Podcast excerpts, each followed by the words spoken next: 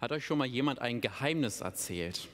Ja, bestimmt hat die Person dann sowas gesagt wie, das darfst du aber keinem weiter sagen, das musst du unbedingt für dich behalten. Das musst du mir versprechen.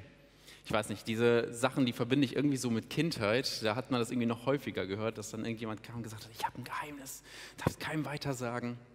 So Geheimnisse, die behält man für sich. Aber auch Erwachsene kennen ja Geheimnisse. Auch wir erzählen manchmal Geheimnisse vielleicht weiter und sagen, das darfst niemand weiter sagen.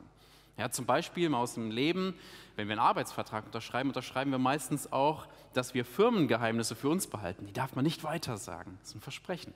Also Geheimnisse, die behält man eigentlich für sich. Aber heute geht es um ein Geheimnis, das man nicht für sich behält. Ein Geheimnis, das man weitersagt. Denn Gott hat Paulus auch mal ein Geheimnis erzählt. Aber Gott hat nicht zu Paulus danach gesagt, das darfst du niemandem weitersagen. Ganz im Gegenteil, er beauftragte Paulus damit, sein ganzes Leben in die Verbreitung dieses Geheimnisses zu investieren. Er hat ihm gesagt, nimm dieses Geheimnis und mach daraus eine Botschaft, bring es raus in die Welt. Und genau darum, um dieses Geheimnis, was es damit auf sich hat, darum geht es heute in der Predigt. Der Predigtext kommt aus Epheser 3, die Verse 1 bis 13. Und der Titel der Predigt lautet Ein Geheimnis zum Weitersagen. Das ist ein Geheimnis, das man nicht für sich behält. Wir schauen uns drei Punkte an. Erstens, wie aus diesem Geheimnis eigentlich eine Botschaft wurde, die raus soll. Zweitens, warum jede Stimme, auch deine Stimme zählt, um dieses Geheimnis rauszubringen in die Welt. Und drittens, warum es sich sogar lohnt, dafür Opfer auf sich zu nehmen. Der erste Punkt. Aus dem Geheimnis wird eine Botschaft. Lesen wir mal den ersten Vers als erstes zusammen. Da heißt es, deswegen bin ich, Paulus, der Gefangene Christi Jesu für euch, die Nationen. Paulus stellt sich hier mitten im Brief einfach nochmal vor und er nennt sich Gefangener Christi. Also Paulus war, als er diesen Brief schrieb, ein verfolgter Christ, passt also sehr gut in das heutige Thema rein. Paulus wurde verfolgt, Paulus saß im Gefängnis für seinen Glauben. Er saß dort, weil er dieses Geheimnis verbreitete. Er hat dieses Geheimnis unter anderem auch den Ephesern erzählt und unter anderem deshalb sitzt er dort im Gefängnis in Rom. Aber was für ein Geheimnis war das und warum kannte Paulus überhaupt dieses Geheimnis? Das erschließt sich uns in den nächsten Versen. Lesen wir mal die Verse 2 bis 6. Da heißt es, ihr habt doch wohl von der Verwaltung der Gnade Gottes gehört, die mir im Hinblick auf euch gegeben ist. Denn mir ist durch Offenbarung das Geheimnis zu erkennen gegeben worden, wie ich es oben kurz geschrieben habe. Beim Lesen könnt ihr meine Einsicht in das Geheimnis des Christus merken, das in anderen Geschlechtern den Söhnen der Menschen nicht zu erkennen gegeben wurde wie es jetzt seinen heiligen Aposteln und Propheten durch den Geist offenbart worden ist. Die Nationen sollen nämlich Miterben und Mitglieder am gleichen Leib sein und Mitteilhaber der Verheißung in Christus Jesus durch das Geheimnis. Hier in diesem Abschnitt lüftet sich jetzt das Geheimnis. Vers 6 fasst es eigentlich wunderbar zusammen, was das Geheimnis ist. Nämlich die Gemeinde Gottes soll international werden. Die Gemeinde Gottes soll sich verbreiten in der ganzen Welt. Vor Jesus bestand nämlich das Volk Gottes eigentlich nur aus einer Nation, aus einem Volk, und das war Israel. Israel galt der Segen Gottes, Israel galt das Erbe Gottes, Israel war das auserwählte Volk Gottes, das auch Propheten hatte, das das Wort Gottes hatte. Sie waren privilegiert in ihrer Stellung. Die Nationen, die hier in Vers 6 genannt werden, das sind alle nicht-jüdischen Völker, also auch wahrscheinlich die meisten von uns hier. Wir waren davon ausgeschlossen. Wir gehörten nicht zu diesem privilegierten Volk Gottes. Und genau das änderte sich, als Jesus Christus die Weltbühne betrat. Denn er starb am Kreuz von Golgatha, damit alle Menschen, alle Nationen seine Kinder werden können, damit alle Menschen in dieser Welt das Evangelium erfahren können. Jeder, der an ihn glaubt, jeder, der ihm nachfolgt, darf diese Rettung erleben und Vergebung seiner persönlichen Schuld erfahren. das ist das Evangelium, von dem Vers 6 da auch am Ende spricht. Durch das Evangelium.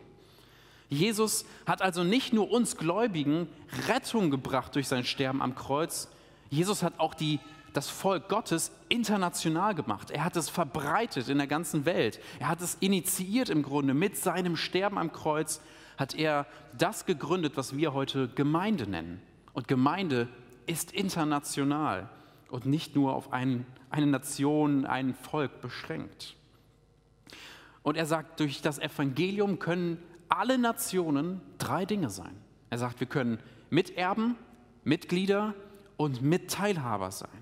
Also gemeinsam, die Juden und die Nichtjuden, also alle Nationen, können wir gemeinsam einen Leib bilden. Darüber haben wir vor zwei Wochen nachgedacht bei der Predigt von Jonathan. Wir sind gemeinsam der Körper Christi, was wir heute ja auch Gemeinde nennen. Gemeinsam können wir das sein. Nicht, da war Israel und wir, die Nation, kommen irgendwie so dazu. Nein, wir gemeinsam auf einer Ebene bilden gemeinsam die Gemeinschaft, die Gemeinde Gottes. Und gemeinsam gilt uns der Segen Gottes. Gemeinsam dürfen wir Erben sein im Himmelreich. Wir sind es gemeinsam, wir sind es zusammen. Das ist der Fokus hier. Es war Gottes Wunsch, das wird hier deutlich, dass alle Nationen Teil des, Volkes der Gemeinde Gottes werden. Die Osterinseln im Pazifik sind zwar nicht besonders groß, aber sie sind weltberühmt. Das verdanken sie vor allem, wenn gleich das Bild eingeblendet wird, dann seht ihr es, diesen Steinköpfen. Die kennt ihr, glaube ich, alle. Moai nennen die sich. Große Steinskulpturen verteilt überall auf der Insel. Viele von denen sind noch super erhalten. Aber die Wissenschaftler, die haben da ganz viele Fragezeichen immer noch, wenn sie sich die anschauen. Die verstehen ganz vieles darüber nicht. Aber ein Rätsel hat sich gelöst als man nach langer Zeit endlich die Erlaubnis bekam, mal zwei von diesen Köpfen mal so ein bisschen auszugraben, mal drumherum zu buddeln, dann fingen die Leute die Wissenschaft an zu, zu buddeln und stellten fest, dass diese Köpfe nicht nur aus einem Kopf und vielleicht noch der Schulterpartie bestanden, sondern als sie anfingen zu graben, stellten sie fest, da ist noch viel mehr. Da ist ein ganzer Körper unter, unter der Erde vergraben. Vor 2000 Jahren dachten die ersten Christen noch, die ersten Christen, nicht die Juden vor Jesus, die ersten Christen dachten jahrelang noch, die Gemeinde Gottes besteht nur aus Juden oder vor allem nur aus Israeliten. Selbst die Apostel brauchten noch ein paar Jahre, bis sie verstanden haben, ach Moment mal, auch die Nichtjuden dürfen das Geheimnis Gottes erleben, dürfen äh, die Rettung erfahren äh, von ihrer Schuld oder sollen zur Gemeinde Gottes gleichwertig dazugehören. Denn dieses, diese Wahrheit war ein Geheimnis, das den Menschen damals nicht bekannt war. Was für uns heute so klar ist, war damals nicht bekannt. Es war vergraben, es war nicht sichtbar, dass der Körper Christi, dass Gottes Körper größer sein soll, dass die Gemeinde groß sein soll und sich über alle Nationen hinweg streuen soll. Gott ließ erstmal dieses Geheimnis, musste es erstmal ausbuddeln lassen, er musste es ausgraben lassen, damit sichtbar wird, wie groß eigentlich die Gemeinde, das Volk Gottes ist und wie Gott eigentlich die Mission, die Weltmission gestartet hat, initiiert hat, damit überhaupt diese Botschaft rausgeht zu den Menschen, davon lesen wir in den Versen 2 bis 5. Paulus sagt in Vers 2, dass Gott ihn zum Verwalter der Gnade Gottes gemacht hat. Also seine Aufgabe war es, die Verbreitung dieser Botschaft, dass jetzt alle Menschen zum Volk Gottes dazugehören können, dass alle Menschen die Gnade Gottes gelten kann. Äh, diese Botschaft zu verbreiten, das war sein Leben, das war sein Auftrag, darum sollte er sich kümmern. Und wer, wenn nicht Paulus, hat sein ganzes Leben so diesem Ziel gewidmet. Er reiste, er opferte, er gab sich hin, damit diese Botschaft rausgeht in die Welt. Denn Gott hat ihm mitunter als allererstem dieses Geheimnis offenbart. Ihm und anderen Aposteln und Propheten heißt es hier in den Versen. Und Gott hat Paulus und die anderen Aposteln quasi zu sowas wie Whistleblowern seines Geheimnisses gemacht. Es war ein Geheimnis, das die Menschen damals nicht kannten. Er hat es ihnen verraten, nicht damit sie es für sich behalten, sondern damit sie rausgehen aus diesem Geheimnis eine Botschaft machen, die alle Menschen erreicht. Eine Botschaft, die sich in der ganzen Welt verbreiten soll. Denn Gott hat sich ganz bewusst dazu entschieden, Menschen zu gebrauchen, damit diese Botschaft bekannt wird. Er hat sich bewusst dazu entschieden, Menschen dafür zu verwenden. Die Botschaft soll alle Nationen erreichen. Die Tür hat sich geöffnet. Alle Nationen sollen eintreten in das Himmelreich. Aber diese Botschaft muss die Menschen erreichen. Die Wahrheit muss erstmal bekannt werden. Die Gemeinde soll wachsen und das Evangelium alle Nationen erreichen. Das ist Gott wichtig. Das lernen wir hier in diesem ersten Punkt. Gott ist Weltmission. Dass die Botschaft alle Nationen erreicht, ist Gott wichtig ist uns Weltmission auch wichtig? Ist also die logische Frage, die wir uns stellen müssen.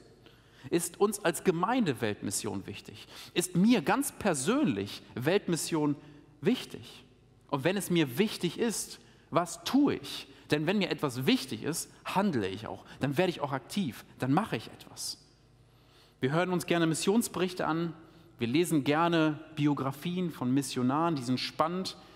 Aber ist das etwas, wo wir einfach nur zuschauen oder sind wir mit auf dem Spielfeld und sind aktiv? Es ist ein Auftrag. Wir kennen Matthäus 28, Vers 19, da heißt es, darum geht zu allen Völkern und macht die Menschen zu meinen Jüngern. Es ist ein Auftrag. Ihr lieben Geheimnisse verpflichten uns in der Regel ja dazu, zu schweigen und sie für uns zu behalten. Aber dieses Geheimnis zu kennen, verpflichtet uns, rauszugehen und es zu verbreiten. Das ist unser Auftrag. Wir dürfen es nicht für uns behalten.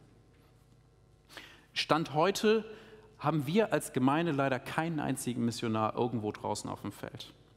Und in der Geschichte der Gemeinde, so hat man es mir gesagt, ich bin ja auch noch nicht so lange in der Gemeinde, gab es auch noch nicht so viele Missionare.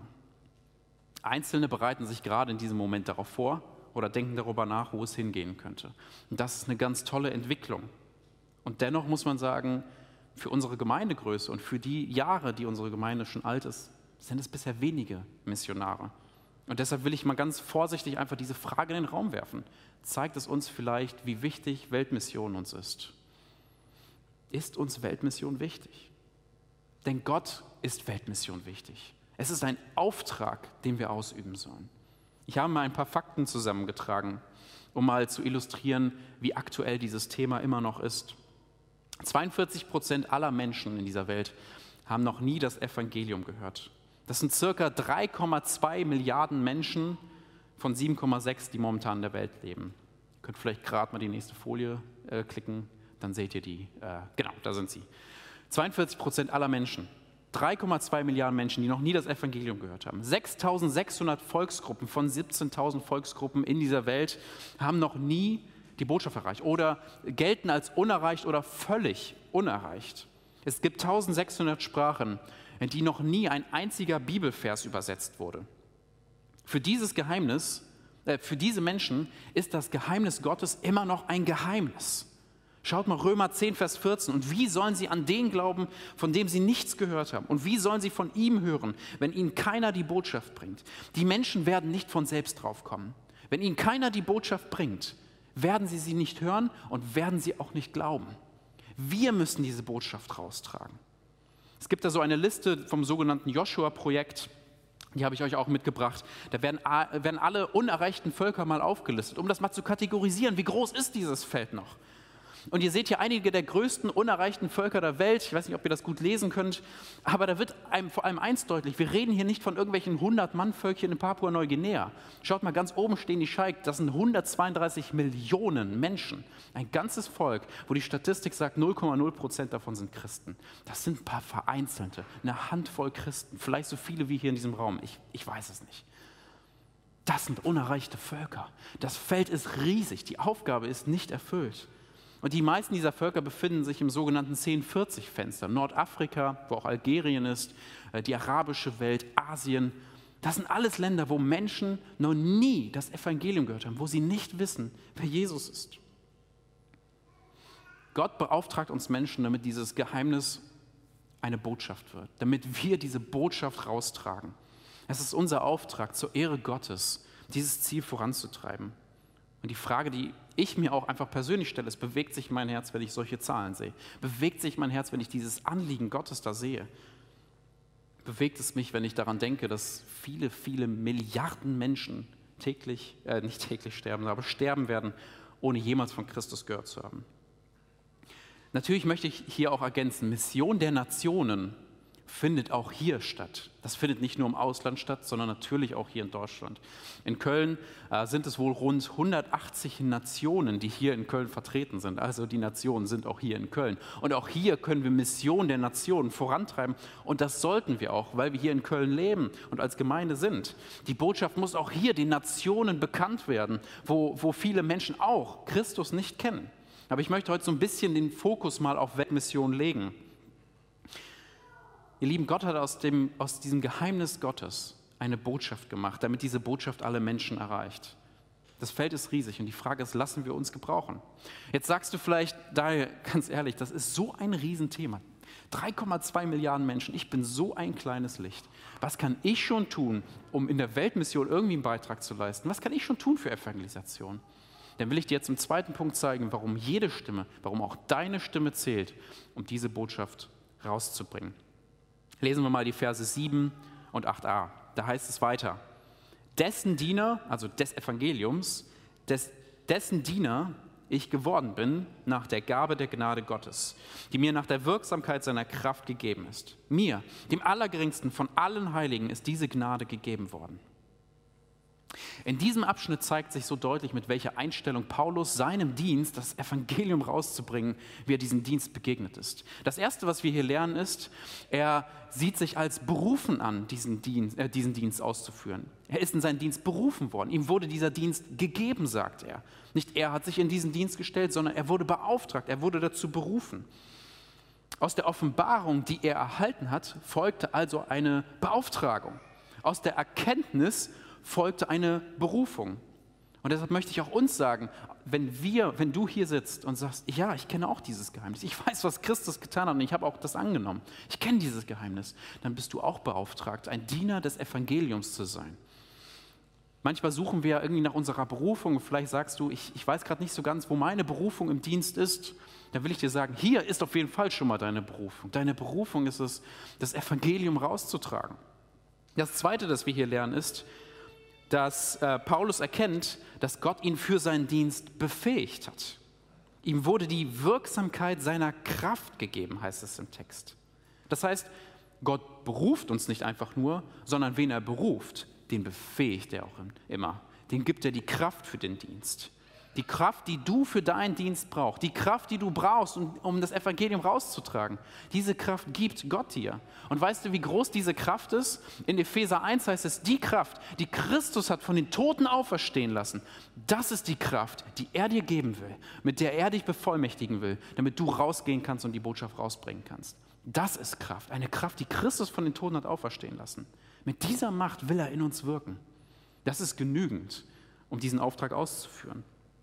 Also wenn du dich unfähig oder kraftlos fühlst, so einen großen Auftrag zu tun, kein Problem, denn Gott ist mächtig.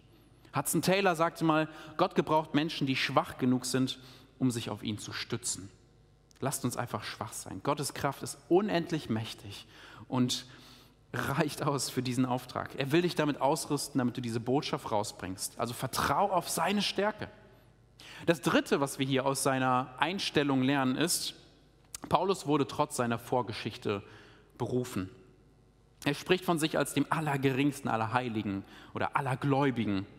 Er sah sich selbst als den größten Sünder an, laut 1 Timotheus 1,15. Er fühlte sich unwürdig für die Rettung, er fühlte sich unwürdig eigentlich für diesen Dienst. Warum?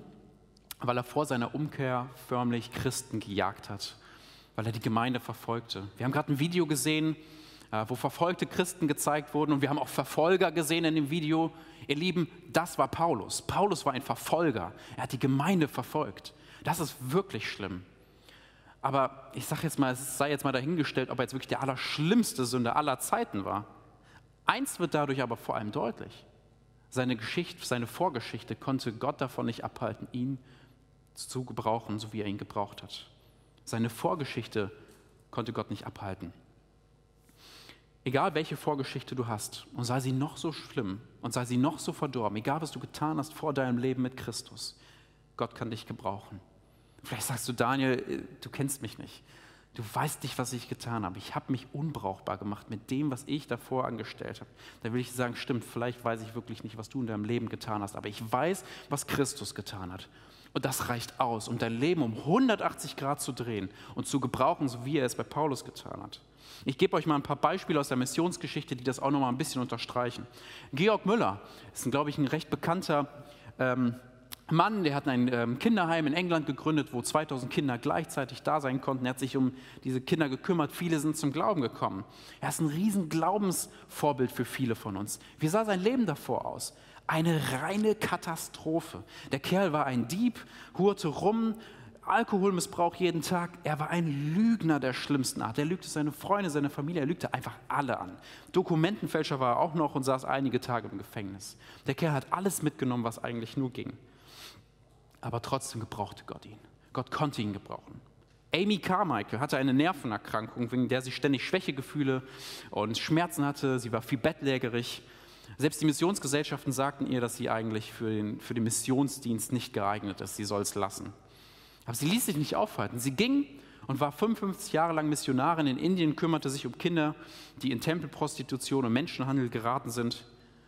Und ihr Beispiel inspirierte zum Beispiel Jim und Elizabeth, Elizabeth Elliot in die Mission zu gehen. Vielleicht sagst du jetzt, boah, hätte ich doch wenigstens so eine Vorgeschichte, ne? Hätte ich doch sowas zu erzählen in meinem Zeugnisabend. Boah, was ich alles erlebt habe, wo Gott mich rausgerissen hat. Ne, mit meinem Zeugnis haue ich doch keinem vom Hocker. Dieser besagte Jim Elliot, wisst ihr, wie der aufgewachsen ist? Er war Sohn eines Evangelisten, ging jeden Sonntag zum Gottesdienst, bekehrte sich als Kind. Und was machte Gott mit ihm? Er gebrauchte ihn zu einem der besondersten Beispiele der letzten, der letzten Zeit. Er war Märtyrer in Südamerika, gab sein Leben hin, hingegeben für Christus, damit ein, eine ganze Volksregion dort zum Glauben kommt. Gott gebrauchte ihn. Wisst ihr, was hier deutlich wird? Völlig egal, was deine Vorgeschichte ist. Gott kann dich gebrauchen. Weißt du warum? Weil deine Vorgeschichte mit Christus am Kreuz gestorben ist. Die zählt nicht mehr. Deshalb sagte Paulus im Philipperbrief, ja, achte meine Vorgeschichte für Dreck. Die zählt nicht. Was zählt ist, wer du bist jetzt in Christus. Das ist, was zählt. Und wir sind in Christus bevollmächtigte Kinder Gottes, die er gebrauchen möchte, um diesen Auftrag auszuführen. Und dann geht Paulus weiter und macht deutlich, was unser Auftrag ist. Es ist nämlich ein doppelter Auftrag. Verse 8b und 9. Da heißt es, den Nationen den unausforschlichen Reichtum des Christus zu verkündigen und ans Licht zu bringen, was die Verwaltung des Geheimnisses sei, das von den Zeitaltern her in Gott, der alle Dinge geschaffen hat, verborgen war. Jetzt wechselt Paulus von passiv zu aktiv. Vielleicht ist es euch aufgefallen, davor ist alles passiv. Ihm wurde sein Dienst gegeben. Das Geheimnis ist ihm offenbart worden. Die Kraft wurde ihm gegeben. Die Gnade wurde ihm gegeben. Alles passiv. Die ganzen Verse davor. Paulus hat hier selber noch nichts getan. Er hat sich noch zurückgelehnt, er hat nur bekommen. Aber jetzt wird es aktiv. Jetzt wird er aktiv. Jetzt heißt es aufstehen und etwas tun. Und er nennt zwei Dinge, die wir tun sollen oder die er als Auftrag bekommen hat. Erstens, den unausforschlichen Reichtum Christi verkündigen. Und zweitens, das Geheimnis ans Licht bringen, dass die Gemeinden aus allen Nationen bestehen sollen. Paulus spricht hier vom unausforschlichen Reichtum Christi, weil Gottes Handeln so wunderbar, so unglaublich ist, dass keiner von selbst irgendwie seine Wege verstehen könnte, wenn Gott sich nicht offenbaren würde. Gottes Wege sind so unglaublich groß. Ich finde das fast Römer 11:33 so toll zusammen, wo dieses Wort auch vorkommt. Wie unermesslich reich ist Gottes Weisheit, wie abgrundtief seine Erkenntnis, wie unergründlich seine Entscheidung, wie unerforschlich seine Wege. So ist Gott. Und diesen Reichtum sollen wir verbreiten. Von diesem Reichtum sprach Paulus auch in den ersten zwei Kapiteln des Epheserbriefs. Er sagt dort, dass wir gerettet sind, ohne eigenes Zutun, dass Christus für uns gestorben ist und unsere Sünden vergeben hat, dass wir geliebte Kinder Gottes sind und damit auch Erben seiner Herrlichkeit.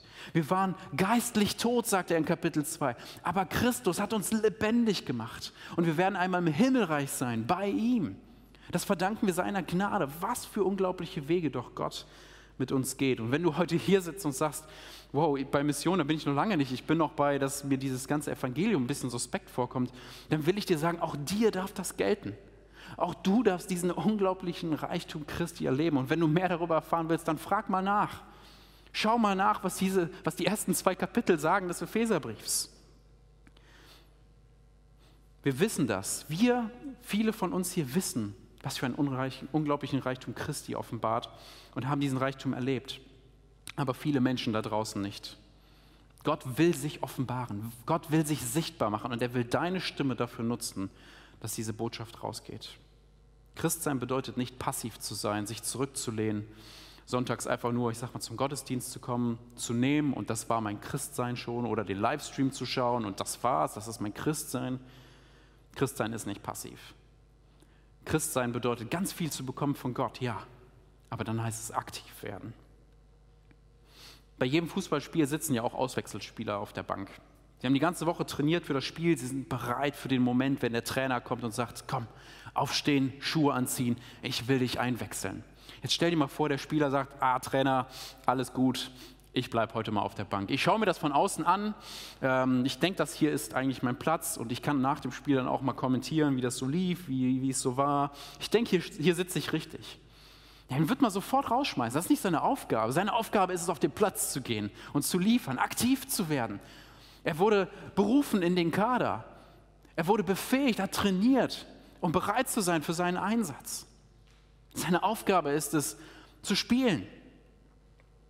Ihr Lieben, wir sind von Gott nicht berufen, um von außen zuzuschauen, was da eigentlich auf dem Spielfeld stattfindet. Wir sind berufen, um aktiv zu werden. Wir sind berufen, um Gott zu dienen, um das Evangelium zu verbreiten. Und ich möchte das gerne mal etwas auf uns herunterbrechen, weil vielleicht sagst du jetzt, ja, aber Daniel, was muss ich denn jetzt machen, ganz genau, um Weltmission voranzutreiben? Dann will ich dir drei Dinge nennen. Erstens geben, zweitens gehen und drittens Gebet. Gebet, geben, gehen. Starten wir mit Gebet. Wir können die Mission der Nation unterstützen, indem wir beten. Das haben wir eben auch schon getan. Wir hatten jetzt leider nicht so viel Zeit, aber das ist etwas, was wir vor allem auch privat tun können, wenn wir zu Hause sind, dass wir beten für unsere Geschwister. Ähm, wir können für Erweckung in anderen Ländern beten. Ähm, Open Doors zum Beispiel ähm, schickt jeden Monat, wenn man es abonniert, hier so ein äh, Informationsheft. Und da sind dann oft auch die Gebetsanliegen drin. Hier ist so ein kleiner Einsatz. Das heißt, wenn ihr euch diesen, äh, dieses Heft zum Beispiel abonniert, kriegt ihr das kostenlos zugeschickt. Seid immer auf dem Laufenden, welche Gebetsanliegen Open Doors hier gerade hat. Für jeden Tag. Ihr könnt auch die App runterladen. Open Doors hat eine App. Da werdet ihr jeden Tag daran erinnert, um eine Uhrzeit, wo ihr euch selber einstellen könnt, äh, für das Anliegen, das da täglich kommt, zu beten. Andere Missionsgesellschaften haben das Gleiche. Ich habe vorhin vor dem Gottesdienst mal draußen geguckt. Da liegen auch Informationen von anderen Missionsgesellschaften. Auch die haben oft Gebetsanliegen oder Berichte, sodass wir wissen, wofür wir beten können. Lasst uns hier nicht einfach nur sagen, ja, ab und zu bete ich mal, sondern lasst uns das als etwas Aktives vorantreiben. Gebet für die Weltmission nicht zu vergessen. Lasst uns für unsere Missionare, die sich vorbereiten, beten und für sie einstehen, sie unterstützen. Lasst uns die Newsletter zukommen, damit wir wissen, was eigentlich gerade ansteht. Das Zweite ist, wir können geben. Denn auch finanziell können wir Weltmission unterstützen. Das tun wir als Gemeinde sowieso mit eingehenden Spenden, dass wir einen Anteil in Weltmission rausgeben. Das ist gut, das ist wichtig. Aber vielleicht kannst du auch noch darüber hinaus etwas tun. Vielleicht trauen wir uns ja mal mehr als unsere üblichen 10 Prozent unseres Einkommens mal rauszugeben, um Weltmission zu unterstützen. Du kannst bei Weihnachten im Schuhkarton mitmachen. Das ist im Grunde, wenn man ehrlich ist, ja auch eigentlich eine finanzielle Unterstützung der Mission jetzt in unserem Fall von Osteuropa. Lass uns da mitmachen, um Weltmission zu unterstützen. Also mach dir doch einfach mal Gedanken. Wie kann ich mit meinen Finanzen, die Gott mir gegeben hat, Weltmission unterstützen? Das dritte, und das wird jetzt das, was bestimmt ein bisschen herausfordernd ist als die ersten zwei, ist gehen. Stell dir die Frage, ob du Missionar werden solltest. Ja, ich meine dich ganz persönlich und nicht den links und rechts von dir. Möchte Gott vielleicht, dass ich zu unerreichten Völkern ins Ausland gehe? Ich weiß, diese Frage ist sehr herausfordernd, die sich zu stellen, denn es bedeutet, dass man sein Haus, seine Wohnung, sein Auto, seinen Job, die Familie, die Gemeinde, die Freunde, man lässt das alles zurück und geht für viele Jahre an einen Ort, der wirklich nicht romantisch ist. Mission ist keine romantische Traumvorstellung, Mission ist herausfordernd. Das ist echt hartes Feld. Aber das soll uns nicht davon abhalten, rauszugehen und es zu tun. Und vielleicht beruft Gott dich. Sicher, nicht jeder von uns ist dazu berufen, nicht jeder von uns soll ins Ausland gehen. Aber sich diese Frage mal einmal in seinem Leben oder nein, eigentlich mehrfach immer wieder zu stellen, ist jetzt vielleicht der Zeitpunkt, wo Gott von mir möchte, dass ich rausgehe zu unerreichten Völkern, Mission betreibe. Diese Frage sollte sich jeder von uns stellen. Und wenn du heute aus dieser Predigt überhaupt nichts mitnimmst, dann bitte doch diese eine Frage. Frag dich nach dem Gottesdienst mal, will Gott vielleicht, dass ich als Missionar zu unerreichten Völkern gehe? Wenn du verheiratet bist, dann sprech mit deinem Ehemann, mit deiner Ehefrau nach dem Gottesdienst mal darüber. Stell diese Frage. Denkst du, wir sollen vielleicht mal in die Mission gehen? Sprech mit deinen Kindern darüber, involvier sie mal. Frag auch sie, was denkt ihr? Und dann nehmt dieses Anliegen und gebt es Gott ab, dass er euch Antwort gibt, dass er euch zeigt, ob er euch berufen möchte. Wir haben übrigens auch einen konkreten Ansprechpartner. Der Michael Löschke ist, glaube ich, auch heute hier, ähm, ist Ansprechpartner für das Thema Weltmission. Also wenn du da Fragen hast, wenn dich das überhaupt interessiert, geh mal auf Michael zu. Oder wenn du ihn jetzt nicht kennst, geh auf die Pastoren zu und frag sie. Wenn du denkst, Moment, vielleicht will Gott mich ja berufen, werd aktiv, sprech mal Leute an und red mit ihnen darüber, über diese Berufung. Aber klar, es geht nicht nur darum, dass wir in die Mission gehen, es geht darum, dass wir Missionar sind, egal wo wir sind. Und das geht auch hier im Inland, auch hier in Deutschland. Sei Missionar da, wo du bist. Missionarisch aktiv werden kannst du auch hier in Köln. Aber wir haben zum Beispiel missionarische Projekte hier von unserer Gemeinde. Etwas recht Neues, das ich gerne mal nennen wollte, sind die Straßeneinsätze. Jeden Montag um 18 Uhr trifft sich hier eine kleine Gruppe, ich glaube, das ist initiiert von der Jugend, ähm, hier auf, auf dem Parkplatz und dann geht man gemeinsam in kleinen Gruppen nach Neubrück und nach Ostheim verteilt dort Flyer, sucht das Gespräch mit Menschen, ähm, sucht Begegnungen, redet mit ihnen äh, und betet im Nachhinein für diese Begegnung. Vielleicht ist das ja eine Möglichkeit, dass du sagst, komm, da will ich mal mitgehen. Ich will mal Mission auf diese Weise hier mal, mal reinschnuppern, mal sehen, wie das so ist. Da kommen verschiedene Leute, nicht nur Jugendliche mittlerweile hin. Komm doch mal dazu, stoß dazu und geht raus, um Mission zu betreiben. Aber es gibt auch Projekte wie, wie die Tafel, wie Active Zone, wertvoll. Die, äh, es gibt Überlegungen, eine Obdachlosenarbeit eventuell hier zu starten. Es gibt den KIB Kindertreff. Ja, aber auch Dienste hier im Haus, wie zum Beispiel die Kinderstunde, können durchaus was Missionarisches sein, weil dort Kinder sind, vielleicht aus Ostheim, Neubrück, die mit Evangelium bisher keine Berührungspunkte haben. Lasst uns einfach nur uns von Gott gebrauchen. Lasst uns schauen, wo hat Gott mich berufen und dann gehen und Mission betreiben.